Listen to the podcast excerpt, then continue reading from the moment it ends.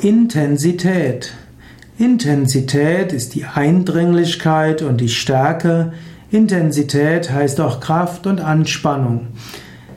Man kann mit Intensität etwas tun, man kann die Intensität eines Gefühls immer verstärken.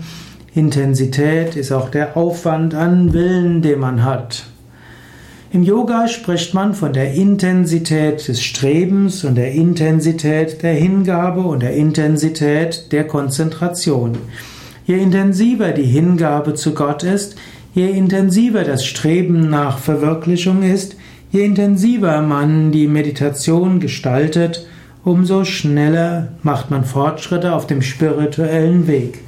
Wenn die Intensität der Hingabe sehr groß ist, wird Gott sofort erfahren.